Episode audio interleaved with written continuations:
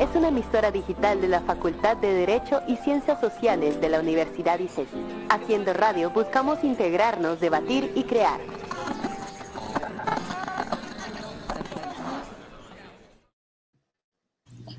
Bueno, hola a todos y todas, bienvenidos a una nueva emisión de No se aceptan piropos. Hoy venimos con una emisión cargada de, muchísimas cosas nuevas. Esta, esta misión la hemos preparado pues eh, con, mucho amor y mucha dedicación. Y nada, bueno, entonces eh, empecemos. Hoy vamos a acompañarlos y acompañarlas eh, yo, Andrea Borrero, y mi compañera Laura Sofía López. Hoy vamos a estar un poquito em, de, lo que es eh, la mujer y el arte y la forma de, de activismo feminista.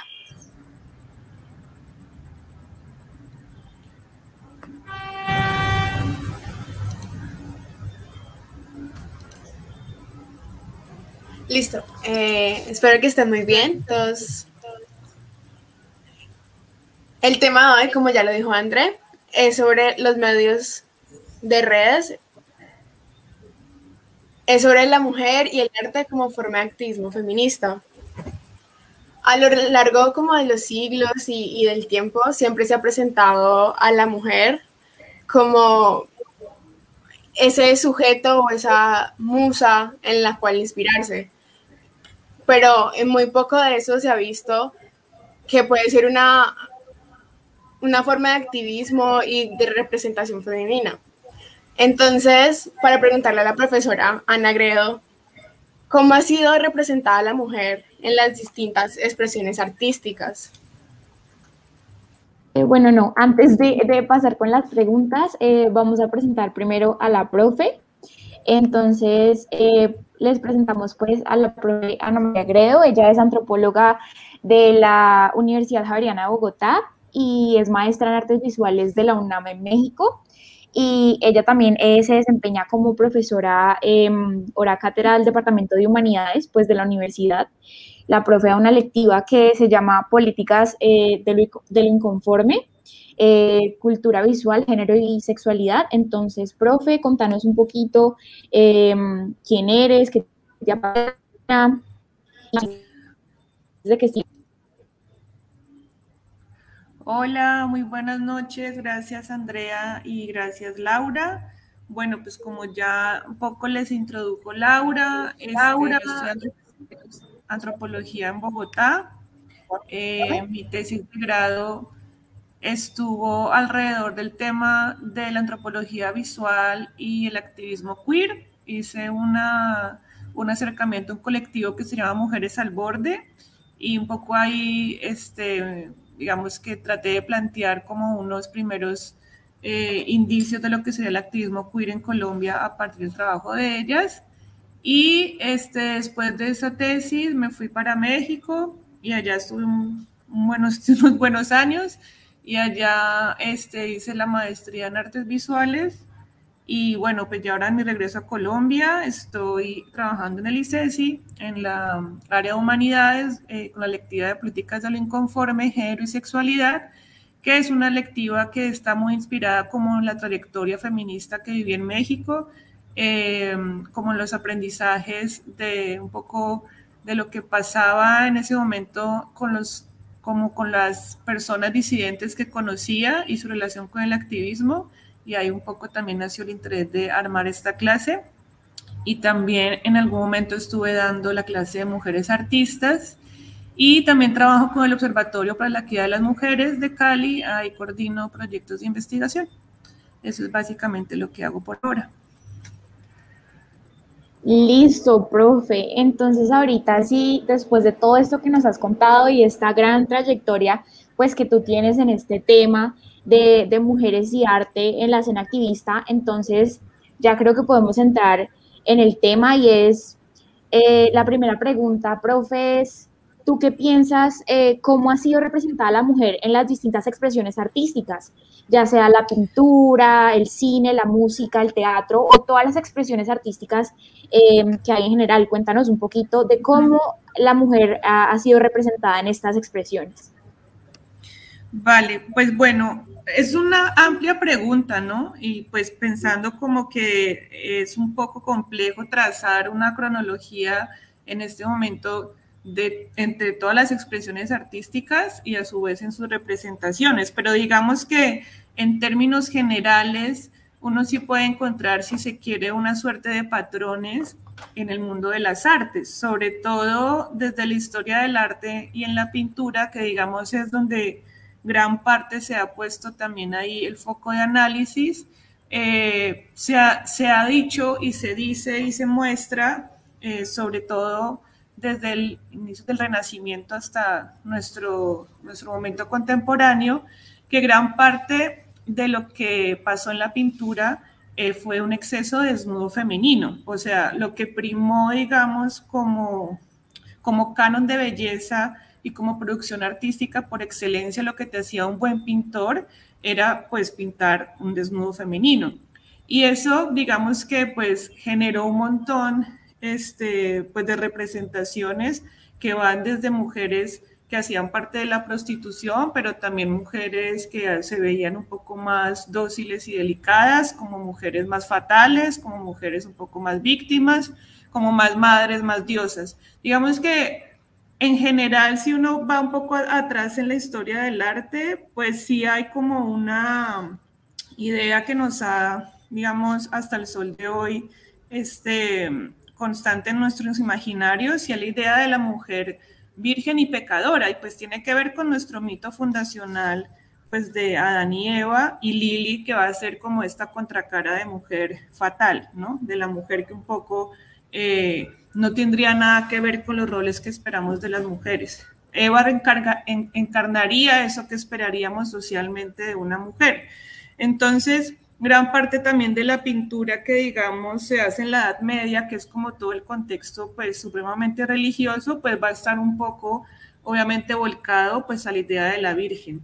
Pero cuando llega el Renacimiento, que es como el momento del humanismo, ¿sí? Por eso se llama Renacimiento, porque es el renacer, ya no estamos este, pensando que la religión y Dios es el que rige toda nuestra vida y nuestras ideas, sino que asumimos que tenemos, digamos, unas ideas y eh, pensantes como entes racionales, aparece esta idea del humanismo y van a ser estos pintores como Leonardo da Vinci, Botticelli, los que van a, digamos, como empezar a generar este, este canon de belleza, este tipo de, de pintura, pues ha sido muy famosa y reconocida la Venus de Botticelli y muy en el análisis de género esta pintura porque es una pintura que un poco eh, consolida el ideal de mujer y de belleza que hoy tenemos hoy día. Mujer, una mujer esbelta, una mujer blanca, una mujer rubia, una mujer supremamente suave, como con una piel muy delicada, ¿no? Este tipo de ideales, digamos que están ahí puestos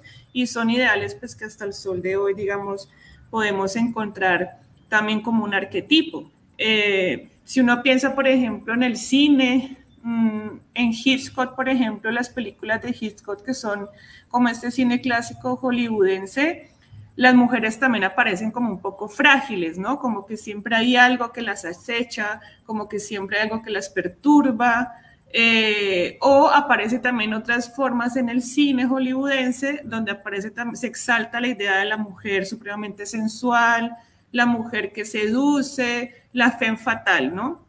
Y todo esto, pues digamos que también ha estado representado en la pintura y en términos generales, digamos que la problemática asociada del tema de las mujeres, pues digamos en las artes, o más que en las artes, es en la historia del arte, ¿no? O sea, en la forma en que ha sido narrada esa historia, es que ha sido usada como un objeto, pues digamos, más conocido como la musa. O sea, las mujeres han sido musas, o sea, la inspiración de estos genios artistas. Entonces, en ese sentido de musa, que es como que hace parte de la mitología griega, ¿no? Eh, la idea de que existía esta mujer que podía inspirarme a la creatividad, pues hasta el sol de hoy perdura también inclusive en, la idea de que de los performance, que las mujeres hacen críticas, por eso digamos se vuelven autónomas en su cuerpo al expresarlo, porque ya quieren dejar de ser un objeto pasivo de inspiración. Entonces, hemos sido vírgenes, hemos sido prostitutas, hemos sido pecadoras, hemos sido mujeres fatales, pero sobre todo hemos sido musas de inspiración. Y eso va a ser una, una imagen muy moderna, ¿no? La idea de esta mujer que aparece al lado del estudio del artista.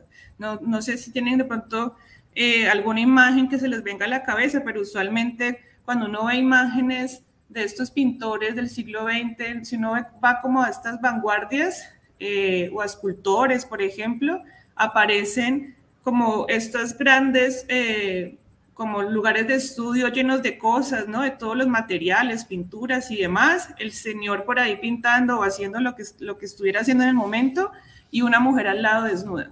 Entonces, esa imagen es, digamos, la imagen moderna de, la, de lo que estaría en la historia del arte y pues digamos que en ese sentido problemática, porque pues nuevamente eh, nos coloca en un lugar en el que somos siempre representadas por una mirada que no es la propia nuestra, ¿no?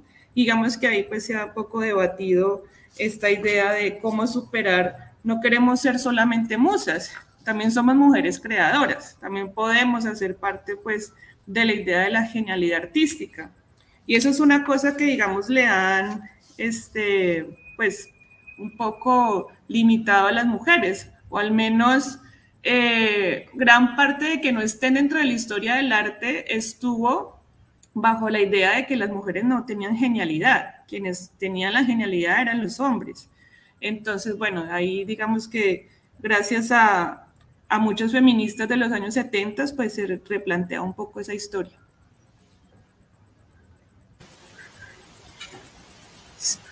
Súper, profe. Este, me parece muy, muy interesante lo que comentas de cómo la pues la figura de, la mujer queda como enmarcada en, un estereotipo, ya sea de inspiración o, de seducción por las diferentes artes. Entonces también te quería preguntar, ¿por qué esa imagen o, o sí, como esa figura femenina es representada como de esas formas? Entonces, ¿por qué es necesario poner la, la figura de la mujer como de inspiración o de seducción o de cuidado y esas cosas. Pues a ver, pues el por qué, eh, pues uno de entrada diría, pues porque hace parte de una historia patriarcal, ¿sí? En ese sentido, cuando uno dice que es una historia patriarcal, pues quiere decir que los valores y las ideas asociadas donde hemos digamos, puesto en una jerarquía como lo más importante ha sido la definición desde lo masculino. Y si ya lo miramos desde una palabra más filosófica, pues es como la mirada masculina en el pensamiento sería como el androcentrismo, ¿no? Que todo parte desde la mirada masculina. Y pues en una cultura patriarcal que, digamos, se organiza socialmente en esa jerarquía donde lo masculino subordina a lo femenino, pues evidentemente en los ámbitos de conocimiento como en los ámbitos creativos, pues van a expresarse de esa manera. Digamos que son consecuencia de su propia cultura. Y digamos que cada momento histórico en las artes, pues poco es el reflejo de ese momento cultural que se está viviendo. Eh, hay una escritora muy, muy chévere, eh, que digamos en este sentido feminista y que hace parte de la literatura y evidentemente pues del arte, es Simone de Beauvoir. Ella eh, cuando escribe su libro eh, El segundo sexo, hay una anécdota muy interesante de por qué escribe ese libro, que es un libro muy citado de la teoría feminista, y es, ella está con su esposo, pues como un poco dialogando como de qué quiero hablar, qué libro hacer, etcétera, y él le dice, ¿por qué no haces un libro de, ti? O sea, pues de, de, una mujer. Y ella se pregunta, a un hombre nunca se le ocurriría la idea de escribir un libro sobre la singular situación que ocupan los varones en la humanidad. O sea, a un hombre nunca se le ocurriría ser un hombre de lo que significa ser hombre, porque eso ya es la regla universal. Entonces, cuando su esposo le dice esto, pues ella ahí empieza a tener toda una reflexión de finalmente ¿Qué es lo que está detrás de, esa pregunta de haz un libro sobre qué es ser una mujer? Y bueno, ahí ya, digamos, saca su hipótesis central de que finalmente, pues las mujeres no nacemos mujeres, sino que hay un sistema cultural, digamos, que nos hace mujeres. O sea, cuando digo nos hace mujeres es que hay un montón de expectativas asociadas a esa mujer que está creciendo en una eh, cultura patriarcal. Entonces, pues Simón de Beauvoir, digamos que podría darnos esa respuesta de por qué se, producen obras de ese tipo, pues porque son este reflejo de la cultura en la que están inmersas, ¿no? Estamos inmersas en una cultura donde se ha prevalecido este tipo de miradas. Entonces, las obras, pues digamos que están en esa sintonía eh, de esa mirada androcéntrica. Listo, profe. Después de haber tenido todo este debate sobre las, eh, las primeras preguntas, eh, quisiera preguntarte eh, cómo empezaron las mujeres y, y, todas estas artistas como tal a empezar a utilizar el arte como una herramienta de emancipación y por qué esto ha sido usado para el activismo feminista, cómo esto se relaciona con el activismo feminista y como herramienta de emancipación.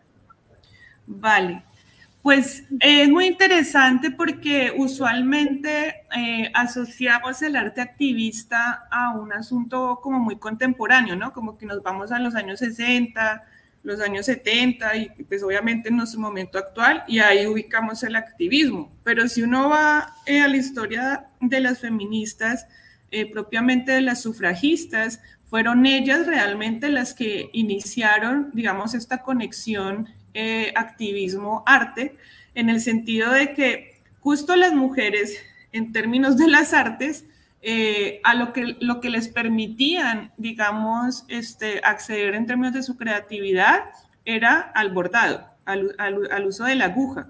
Incluso la misma historia del arte ha sido muy despectiva con este tipo de arte, la, llama, la han llamado como el arte menor, eh, porque eso es un asunto de mujeres, pues son mujeres que se reúnen en una casa, unas señoras, pues como con unos hilos, hacer un par de cosas y hablar de quién sabe qué, pues eso como que no tiene mucha trascendencia, ¿cierto? Es lo que ellos estaban pensando. Entonces lo que termina sucediendo en, esta, en estos encuentros y en estos bordados, en estas eh, situaciones, digamos, políticas en las que ellas se están enfrentando, es que van a hacer de la aguja un asunto subversivo.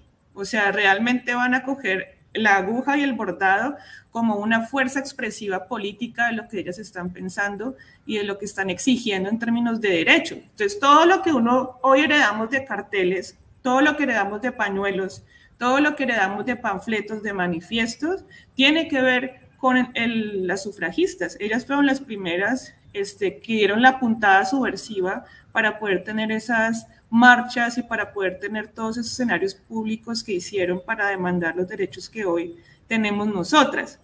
Ya si digamos, vamos a un momento más este, contemporáneo, me gustaría aquí situar a las guerrilla girls, ya que estamos pensando en esto del arte. Ellas son súper claves, son norteamericanas e hicieron una, una performance muy importante que se llama este, ya les digo el nombre, tienen las mujeres que estar desnudas para entrar en el Metropolitan eh, de Nueva York. Ellas hacen un cartel con una pintura que es muy famosa, que es de la gran odalisca, que es una mujer que está desnuda.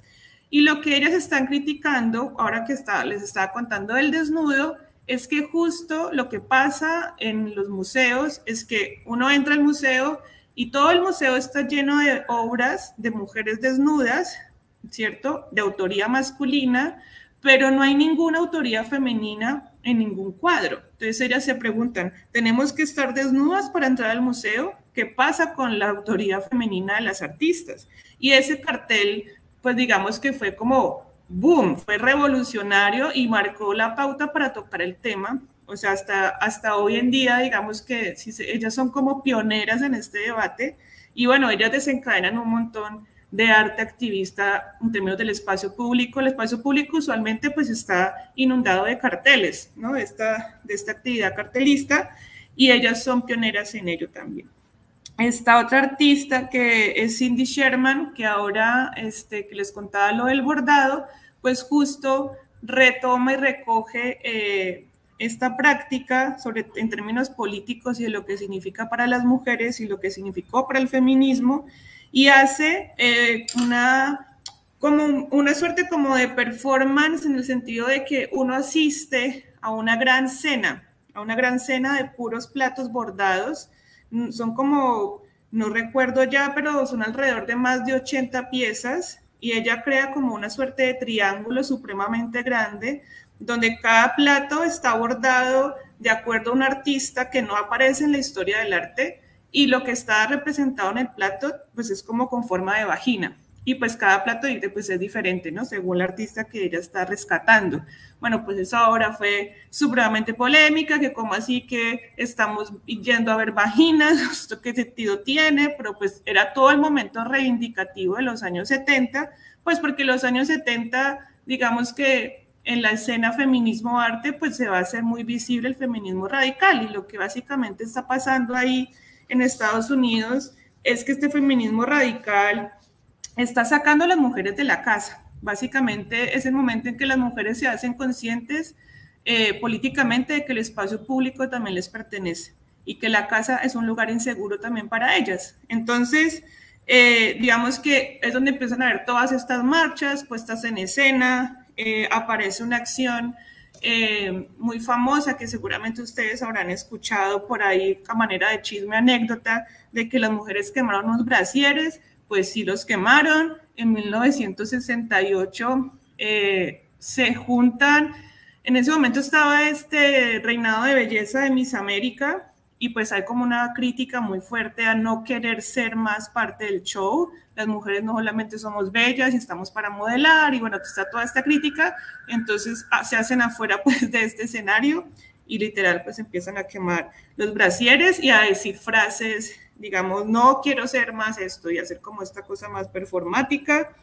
Está otro grupo que se llama Witch, que también era como las brujas, que también hicieron cosas muy similares de meterse a congresos o a escenarios masculinos, un poco como a incomodar y a decir frases, eh, a leer manifiestos y ese tipo de cosas.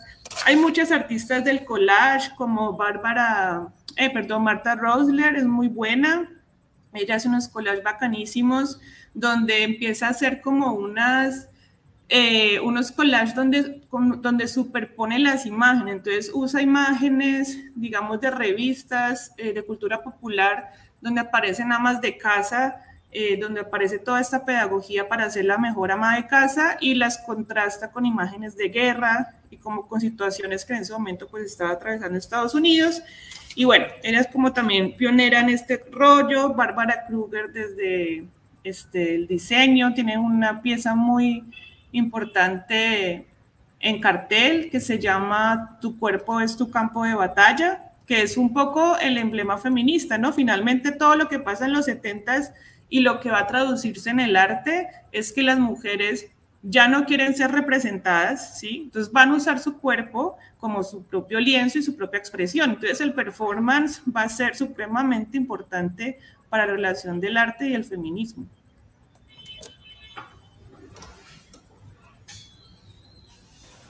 Profe, eh, me encanta la forma en que cuentas todas pues, esas cosas y porque es, muy interesante y, cosas que de cierta forma no, no sabíamos y, muchas gracias igual una vez más por estar aquí.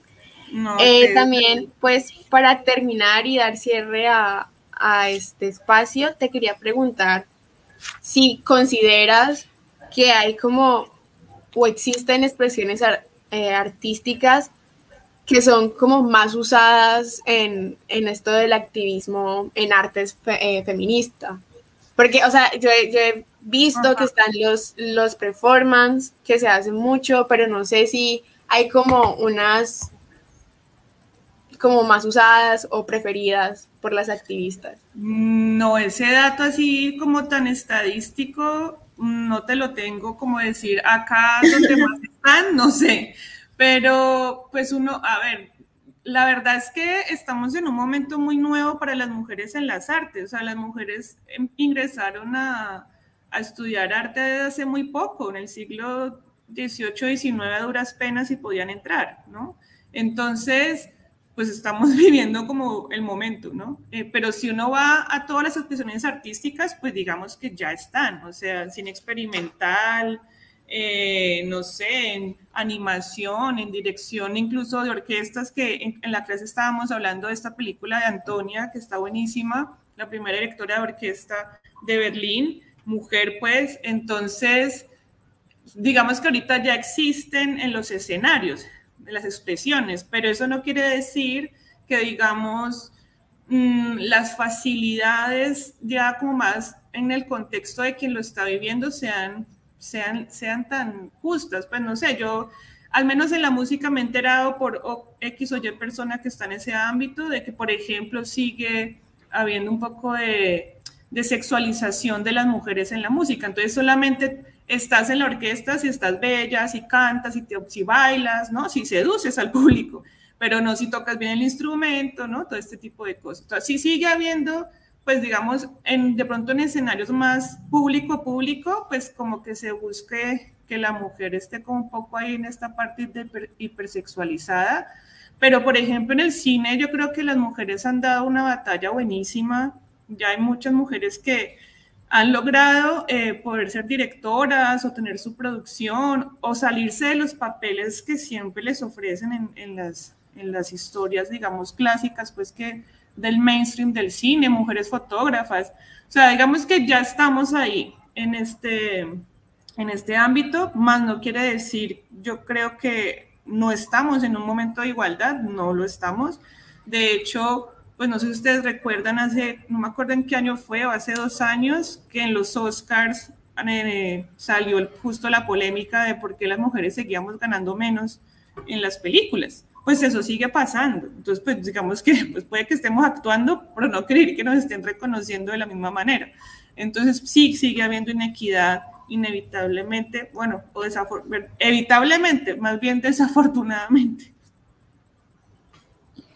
Profe, muchísimas gracias por la reflexión que nos, acabaste de hacer. Eh, yo hago parte pues de tu clase de políticas de lo inconforme y la verdad es que ha sido un espacio increíble para aprender de todos estos temas que generalmente no estamos tan empapadas y debemos estarlo eh, como mujeres feministas. Entonces, profe, te damos eh, las gracias por haber eh, sido parte de este episodio, por llenarnos y empaparnos de sus conocimientos tan importantes, del, del, activismo feminista y de esta herramienta como, como herramienta de, emancipación. Em, y nada, profe, infinitas gracias eh, pues por, por esta misión, por hablarnos de, de tus, em, de, de, las mujeres artistas y gracias pues por sacarnos, sacarnos este tiempito de, tu agenda tan ocupada. Esperamos pues tenerte en, en próximas ocasiones. Creo que aprendimos mucho de, de, este tema tan, tan importante y tan técnico. Y sí, no, ustedes muchas gracias. El espacio se pasa muy rápido y claro, podemos hacer una, una segunda parte en algún otro momento y pronto nos centramos en un tema en específico de las mujeres en las artes y lo hacemos específicamente de ello también. Listo, profe, muchísimas gracias. Eh, bueno, no, se olviden de, seguirnos en Instagram, en nuestra, en nuestra cuenta arroba no se aceptan piropos para que estén pendientes de las próximas emisiones y de los próximos temas.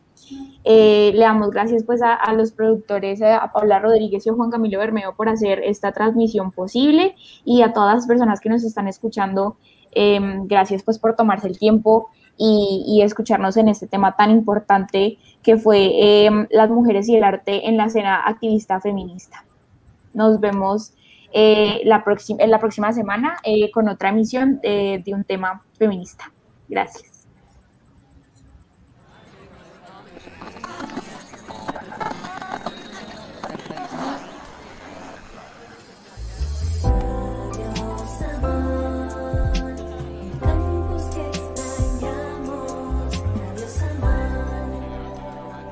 Radio Samán es una plataforma radial de la Facultad de Derecho y Ciencias Sociales de la Universidad ICESI. Sigue nuestras transmisiones de lunes a viernes de 5 de la tarde a 8 de la noche, ingresando a la web www.mixlr.com slash radio-samán o desde la aplicación de MixLR.